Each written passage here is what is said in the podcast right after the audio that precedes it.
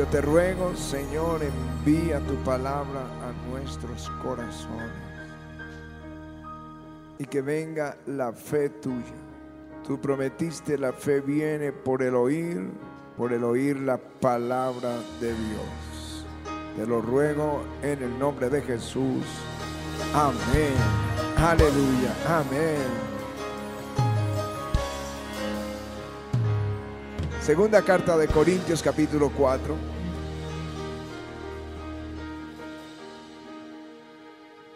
Segunda carta de Corintios capítulo 4, versículo 18. No mirando nosotros las cosas que se ven, sino las que no se ven. Pues las cosas que se ven son temporales pero las que no se ven son eternas. Amén. Amén.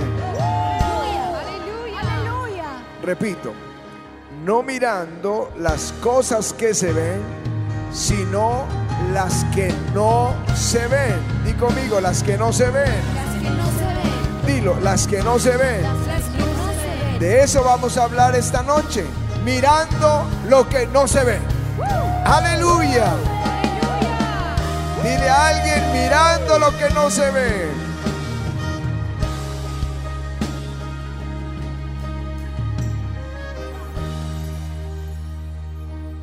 Uno de los momentos más eh, tensionantes, por decirlo así, que vivió el pueblo de Israel fue el proceso de la salida de Egipto. Estaban bajo opresión, los egipcios eran los opresores, faraón, es un tipo de Satanás que oprimía al pueblo de Dios.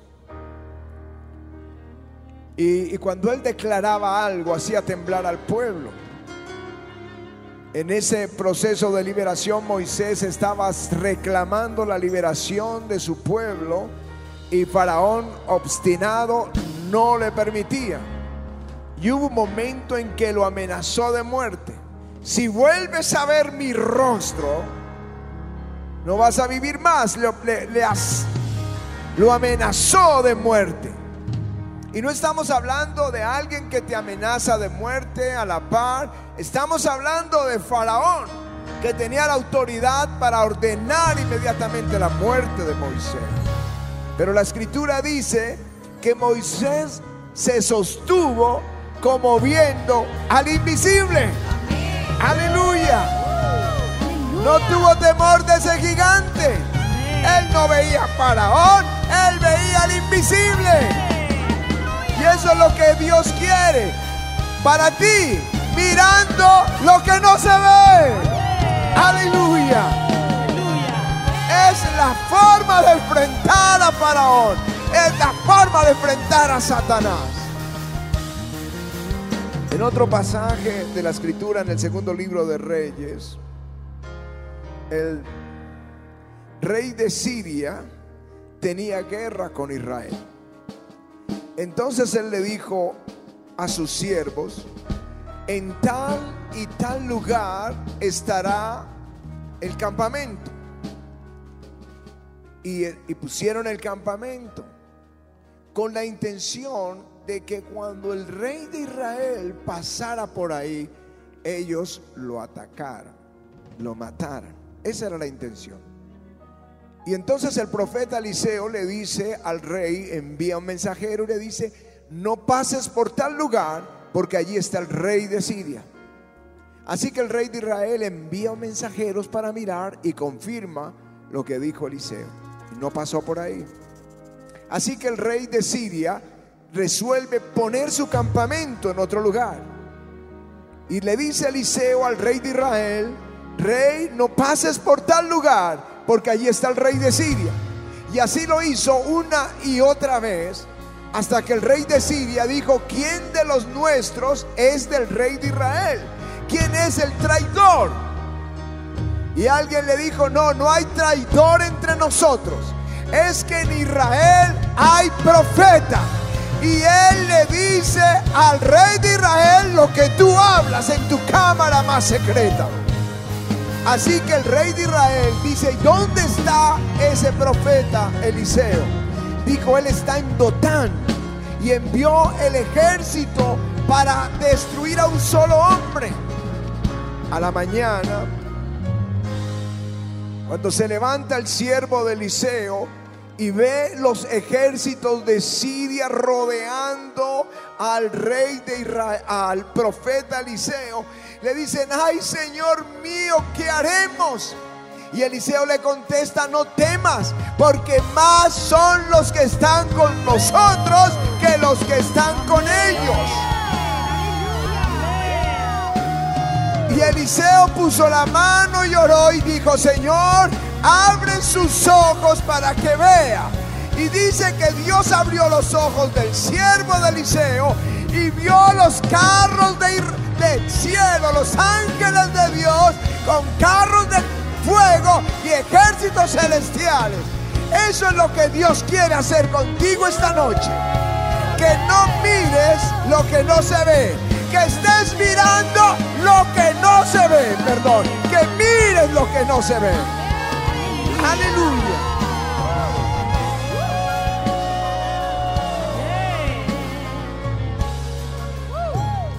Aleluya. Esto es lo que Dios va a hacer. No importa qué tan rodeado de enemigos te sientas, deja de ver lo que ven tus ojos. Es tiempo de ver al invisible con nosotros. ¿Saben? Los discípulos de Jesús habían presenciado a la distancia la crucifixión. Y digo a la, distancia porque tenían miedo que a ellos también los apresaran y los mataran. Y lo vieron morir y bajar del sepulcro, de la cruz, meterlo al sepulcro. Y lloraron, créanme que lloraron. ¿Saben lo que es caminar con Jesús tres años, día y noche? Si en un servicio ungido no queremos salir, no queremos que se termine, imagínense caminando con el ungido, con el Hijo de Dios. Una gloria maravillosa. Y ahora lo habían asesinado. Así que al tercer día estos discípulos que se acabó la fiesta de la Pascua, ya podían moverse, caminaron hacia Emaús. E iban hablando de las cosas que sucedieron en Jerusalén. Y tal vez iban llorando. Y dice la escritura que Jesús se unió a ellos y les escuchó hablando. Pero estaban velados sus ojos para que no lo vieran. Y Jesús le dice, ¿qué pláticas son esas? ¿Qué es lo que ustedes están hablando? ¿Qué, son esas pláticas que habláis entre vosotros? Y ellos dijeron, de Jesús Nazareno, varón profeta. Nosotros esperábamos que Él era el que iba a redimir a Israel. Y los ancianos de Israel lo crucificaron y lo mataron. Y este ya es el tercer día. Pero unas mujeres dentro de nosotros dijeron que habían ido al sepulcro y que habían visto visión de ángeles y que decían que Él resucitó. Y Jesús cuando los vio llorando dijo, duros de corazón, y comienza a enseñarles por la escritura todas las promesas de la resurrección del Hijo de Dios. Y mientras les enseñaba, dice la escritura que el corazón de ellos ardía escuchando a Jesús. Y dijeron a Jesús, Señor, quédate con nosotros, pues ya se hace de noche. Jesús entonces se quedó y cuando estaba partiendo el pan, la escritura dice que los ojos les fueron abiertos y reconocieron que era el Señor. Y Él desapareció de ellos. Y ellos estaban llenos de gozo y vinieron a los apóstoles. Y cuando llegaron a ellos, los apóstoles dijeron, sí, Él resucitó y apareció ya a Pedro. Y contaron su experiencia. Esto es lo que Dios quiere. Que dejen de llorar y ver las cosas oscuras. Porque Jesús resucitó. Él vive para siempre. No viendo las cosas que se ven, sino mirando las cosas que no se ven. Aleluya. Aleluya. Ahora el texto que leímos en su contexto dice, por tanto, no desmayemos. Antes, aunque este nuestro hombre exterior se va desgastando, el interior no obstante se renueva de día en día, porque esta leve tribulación momentánea produce en nosotros un cada vez más excelente y eterno peso de gloria, no mirando nosotros las cosas que se ven, sino las que no se ven. Pues las cosas que se ven son temporales, pero las que no se ven son eternas. Aleluya. Está hablando de esta leve tribulación momentánea. Eso es lo que hacen la mayoría de creyentes. Solo ven la tribulación momentánea. Solo ven la dificultad momentánea pero la escritura dice, no vean las cosas que están viendo con sus ojos, empiecen a ver las cosas que no se ven, que son eternas. Aleluya. Es tiempo de cambiar la mirada. Tú ves pobreza a tu alrededor, enfermedad, se habla de inseguridad, de las contiendas, las dificultades, las tribulaciones. Pero el texto dice, no mires las cosas que ves con tus ojos. Es tiempo de ver las cosas que no se ven. Aleluya. Aleluya. Aleluya. En Efesios dice, porque nuestra lucha no es contra seres humanos, sino contra poderes, contra autoridades contra potestades que dominan este mundo de tinieblas, contra fuerzas espirituales malignas en las regiones celestes. Así que hay un mundo espiritual real. Pero si tú miras en este mundo natural, entonces tu lucha va a ser con carne y sangre. Tus batallas van a ser con las personas.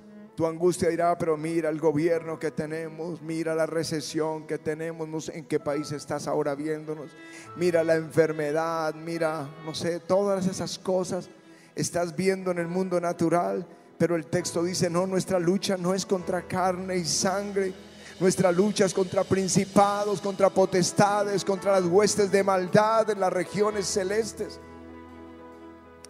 Las personas actúan influenciadas por esos demonios. Así que tu lucha no es con carne y sangre, tu lucha no es con las personas, tu lucha no es con, con, el vecino, tu lucha no es con la suegra, tu lucha no es con el enemigo, tu lucha es contra Satanás y los demonios que se levantan contra ti. A ellos dale la guerra y esas personas van a cambiar. Pero si tú miras lo que no se ve, si tú miras a Jesús, tu batalla va a ser espiritual tu batalla va a ser espiritual. Porque te vas a revestir de la autoridad que Jesús te ha dado te vas a revestir de la unción que Jesús te ha dado. Y entonces te levantarás contra esos principados, contra esas potestades, contra el espíritu de ruina, contra el espíritu de maldición, contra el espíritu de contienda, contra el espíritu de división. Lo enfrentarás en el nombre de Jesús, porque no estás viendo con tus ojos naturales, estás viendo con tus ojos espirituales. Aleluya. Mire a Balaam. Balaam era un profeta, mercenario, por dinero profetizaba. Y Balaam el rey de Moab lo contrató para que maldijera a Israel. Pero Dios le dijo que no fuera. Pero él se dejó persuadir una segunda vez y el Señor le permitió lo que se llama la voluntad permisiva de Dios. Cuando tú presionas lo que Dios no quiere que hagas. Y cuando él iba de camino, iba en su asna, de pronto el, el asno vio a Jesús. Dice que es el ángel de Jehová con la espada en la mano. Es un, un tipo de Jesús. Y cuando lo vio, el, el, asno se salió del camino. Y el profeta enojado golpeó, la golpeó la asna para volverla al camino. Y de pronto otra vez el ángel de Jehová se puso al frente y ella empezó a caminar junto a la pared y eh, presionó la pierna del profeta contra la pared y él se enojó y volvió a golpearla. Y luego estaban en estrecho entre dos muros grandes y ya no cabían y el ángel de Jehová se puso al frente y ya el, el asno se postró, que era el Hijo de Dios. Y él entonces la volvió a azotar y sucedió un milagro. Dios desató la lengua del asno. Dice, ¿por qué me has golpeado tres veces? Y él le dijo, porque no me has obedecido. Dijo, ¿cuándo te he desobedecido siempre desde que he sido tu asno? Y en ese momento Dios le abre los ojos al profeta y ve al Señor. Ahí entiende que era el Señor. Muchas veces encuentras oposición en el camino y tú te enojas. Muchas veces no sale el negocio que tú querías, la venta que esperabas o la compra que querías.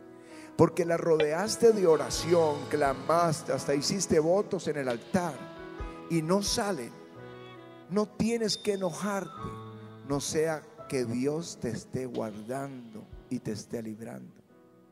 Por eso no podemos mirar lo que nosotros vemos con los ojos naturales. La palabra que Dios te envía hoy es mirando lo que no se ve. Mirando lo que no se ve.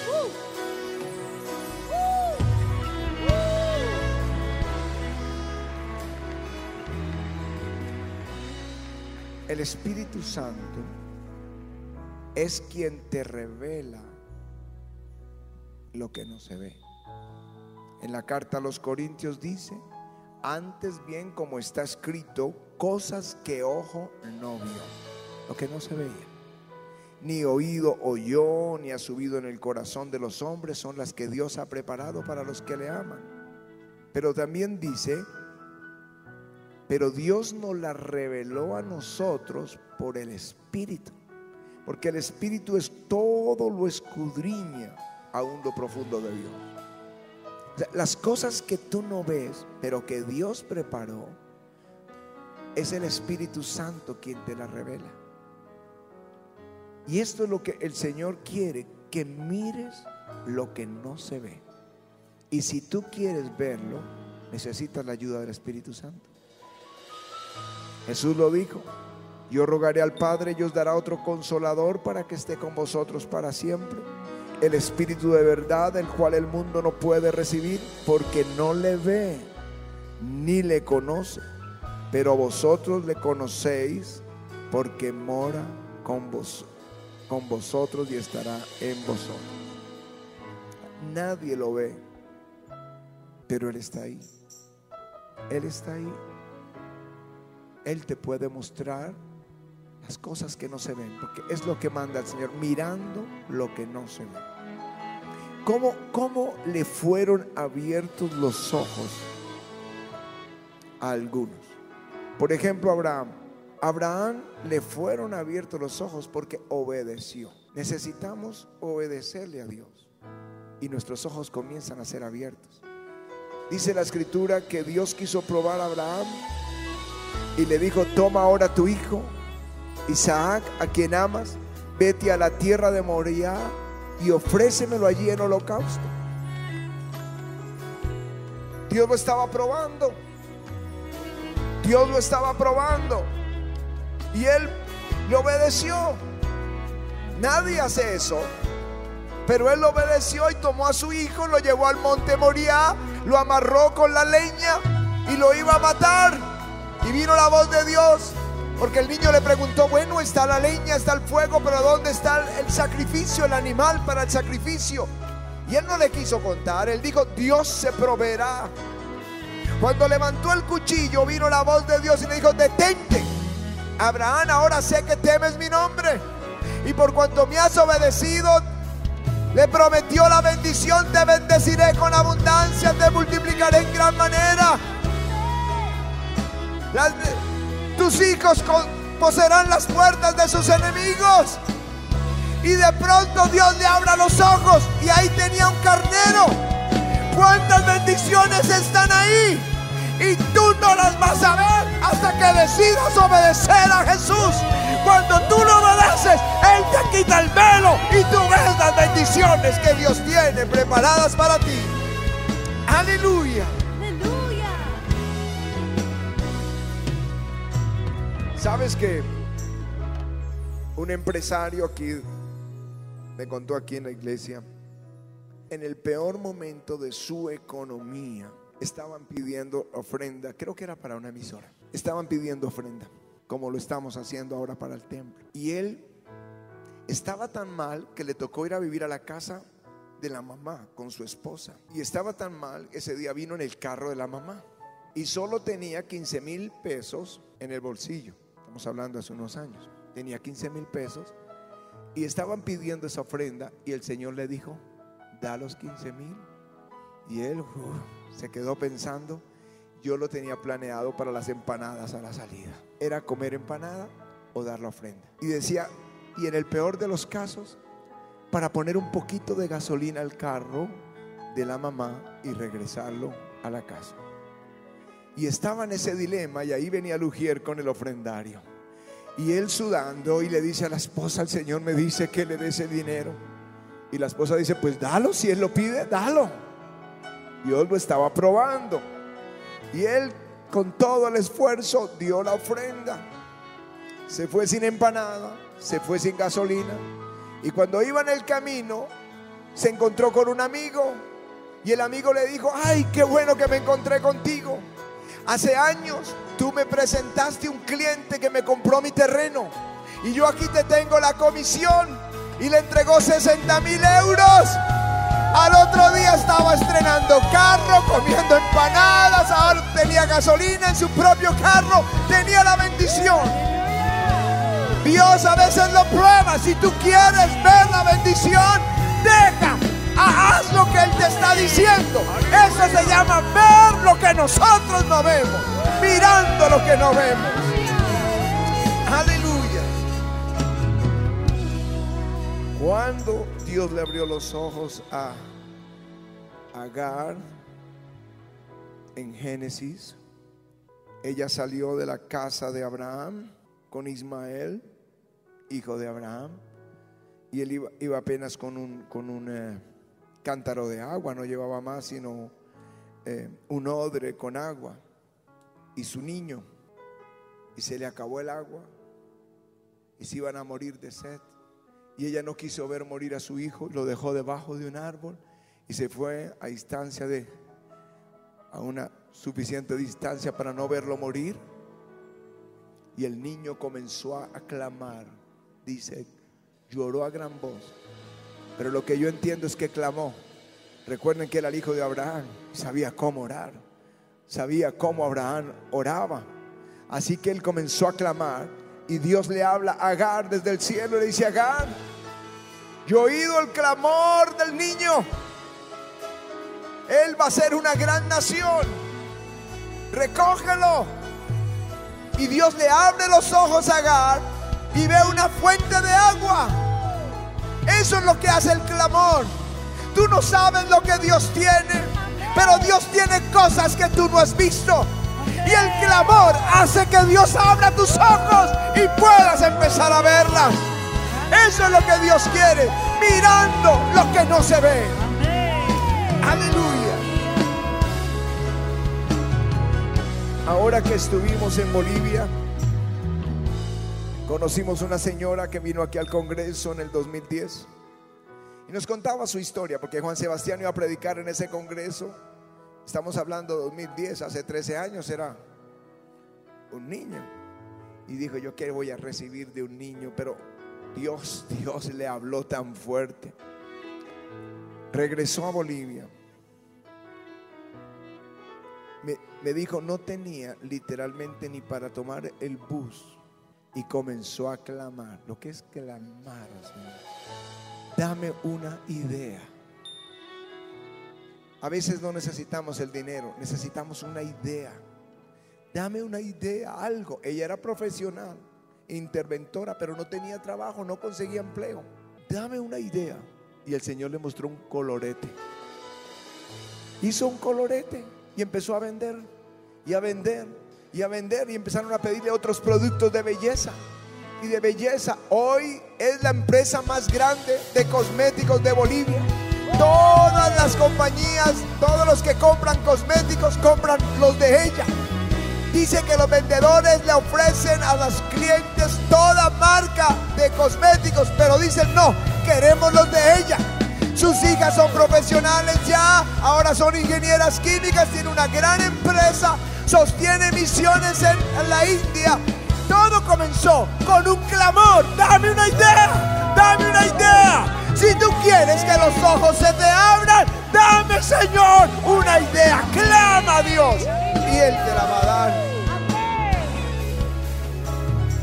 ¿Cuándo le fueron abiertos los ojos a los discípulos? Los dos iban camino de Maús hablando con el Señor. Pero se le abrieron los ojos cuando dijeron a Jesús, quédate con nosotros. ¿Saben cómo se llama eso? Un anhelo por su gloria. Porque ellos lo dijeron, no ardía nuestro corazón cuando nos hablaba en el camino. ¿Cuándo empezó este avivamiento? Cuando había ese anhelo, porque la promesa del Señor es ah, del Espíritu Santo, el cual el mundo no puede recibir porque no le ve ni le conoce. Pero Él está con vosotros. Él está con vosotros y estará en vosotros. Cuando yo lo entendí, empecé a ver al invisible. No es que yo lo viera con mis ojos naturales, es que entendí que Él está aquí conmigo. Y cuando entendí, cuando comencé a ver al que no se puede ver, las cosas cambiaron en este ministerio. Y hoy es la palabra para esta iglesia. Y hoy es la palabra para cada uno de los que estamos aquí. Abre nuestros ojos, no mirando las cosas que se ven, sino las que no se ven. Pues las cosas que no se ven son temporales, pero las que no se ven son eternas. Dile, Señor, abre mis ojos. Abre mis ojos, abre mis ojos. Yo quiero ver lo que tú tienes para mí.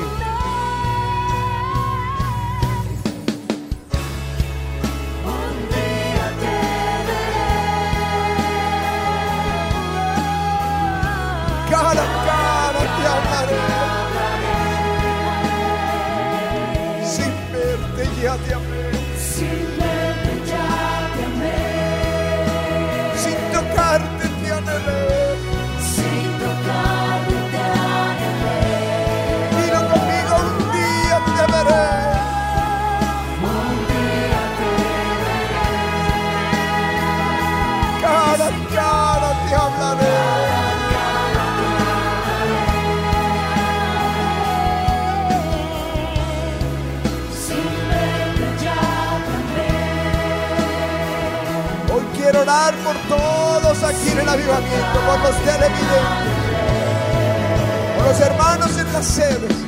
Que Dios abra sus ojos y puedan ver al invisible como Moisés. Puedan ver los ejércitos de Dios a su alrededor. Puedan ver a Dios aun cuando nos detienen.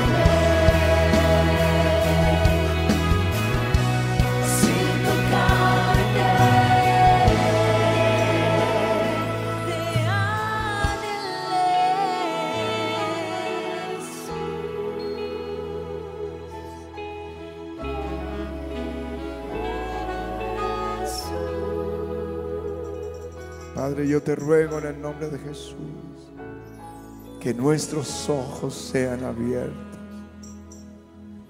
que ya no veamos este faraón ni los ejércitos que envía la enfermedad, la aflicción, la contienda, sino que te veamos a ti, Señor, mirando lo que no se ve.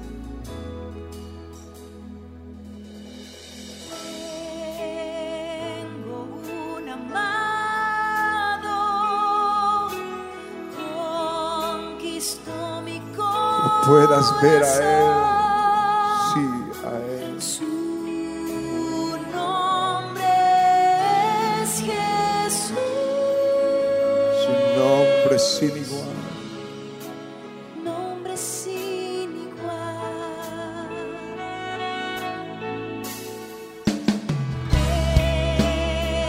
Tengo un amado. Conquistó mi corazón.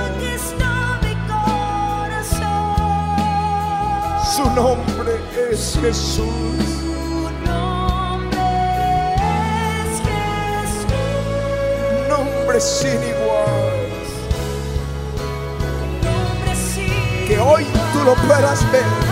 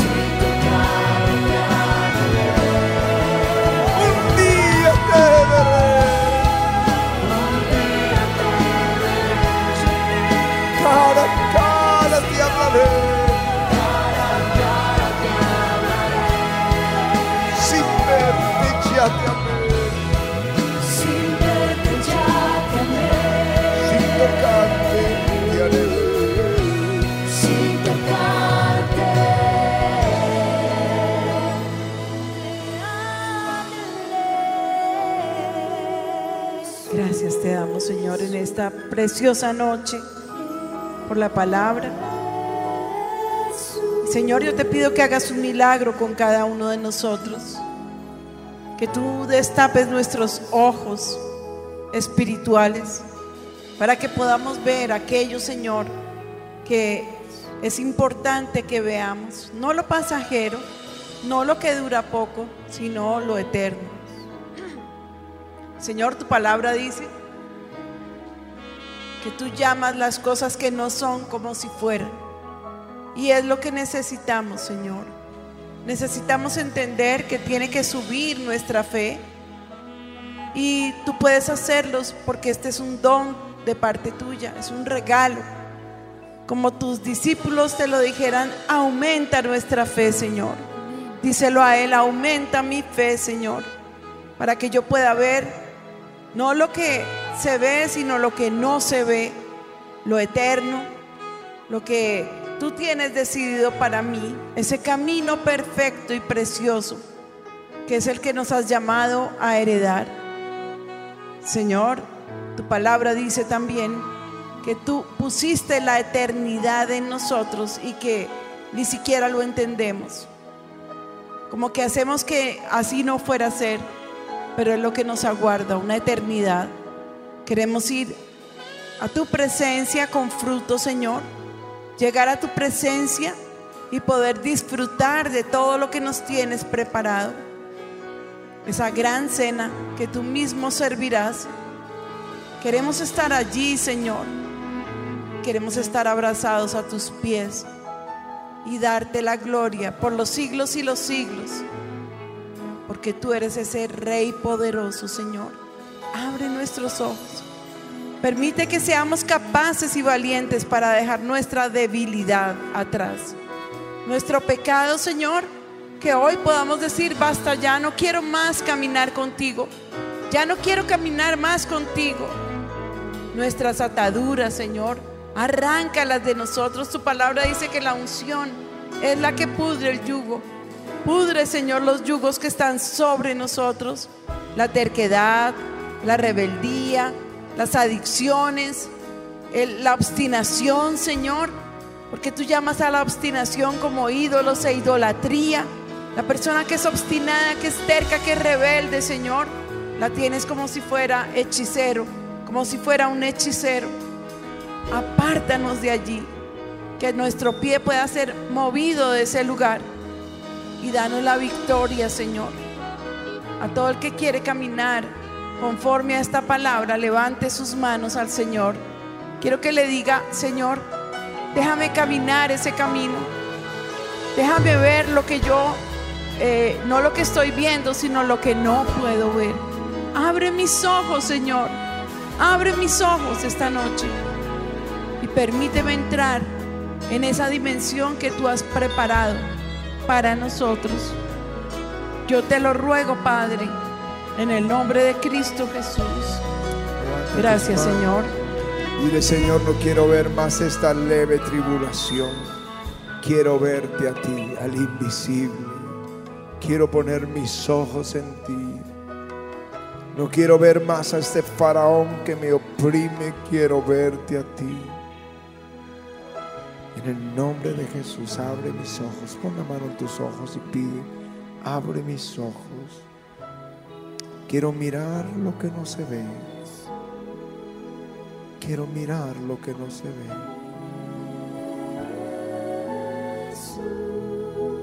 Ábrelo, Señor. Las bendiciones están ahí para el que te obedece, para el que clama, para el que te desea. Quédate con nosotros, Señor.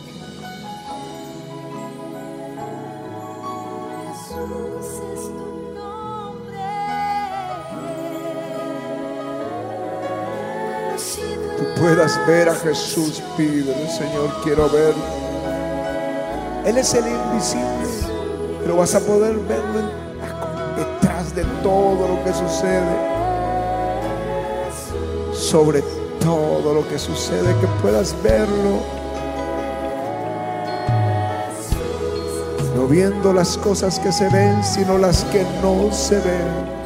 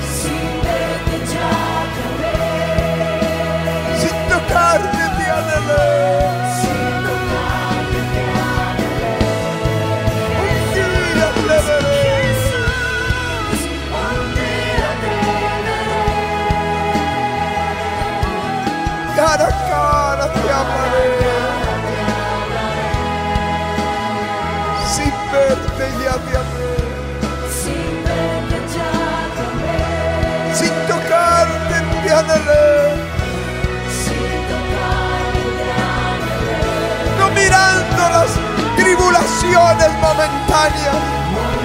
Míralo a Él. Cara a cara te hablaré.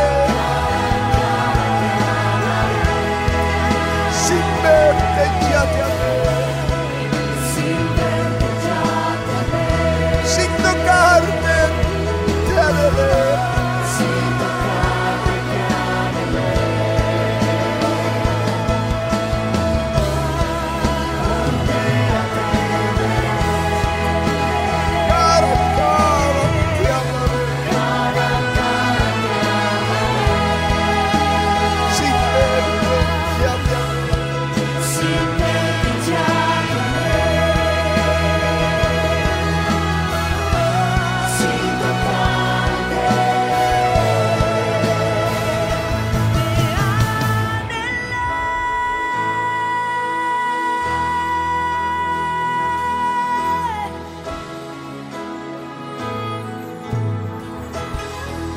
Padre, yo te ruego que seamos un pueblo de ojos abiertos.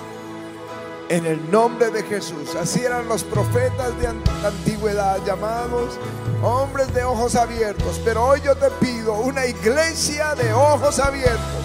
Tu pueblo de ojos abiertos. En el nombre de Jesús. Amén. Tómenlo. Vamos, tómenlo. Aleluya. Vamos a darle ese aplauso al Señor. Aleluya. Yo les digo, estos viernes Dios está haciendo cosas poderosas. Vale la pena atravesar la ciudad en el tráfico, la dificultad para llegar, pero aquí estamos en medio del río. Dile a alguien, mis ojos están siendo abiertos por el Señor. Mis ojos están siendo abiertos para ver su bendición. Aleluya. Ustedes están aquí, ustedes son los que están recibiendo la bendición. Ustedes, eh, las sedes son los que están recibiendo la bendición. Son nuestras, tómenlas.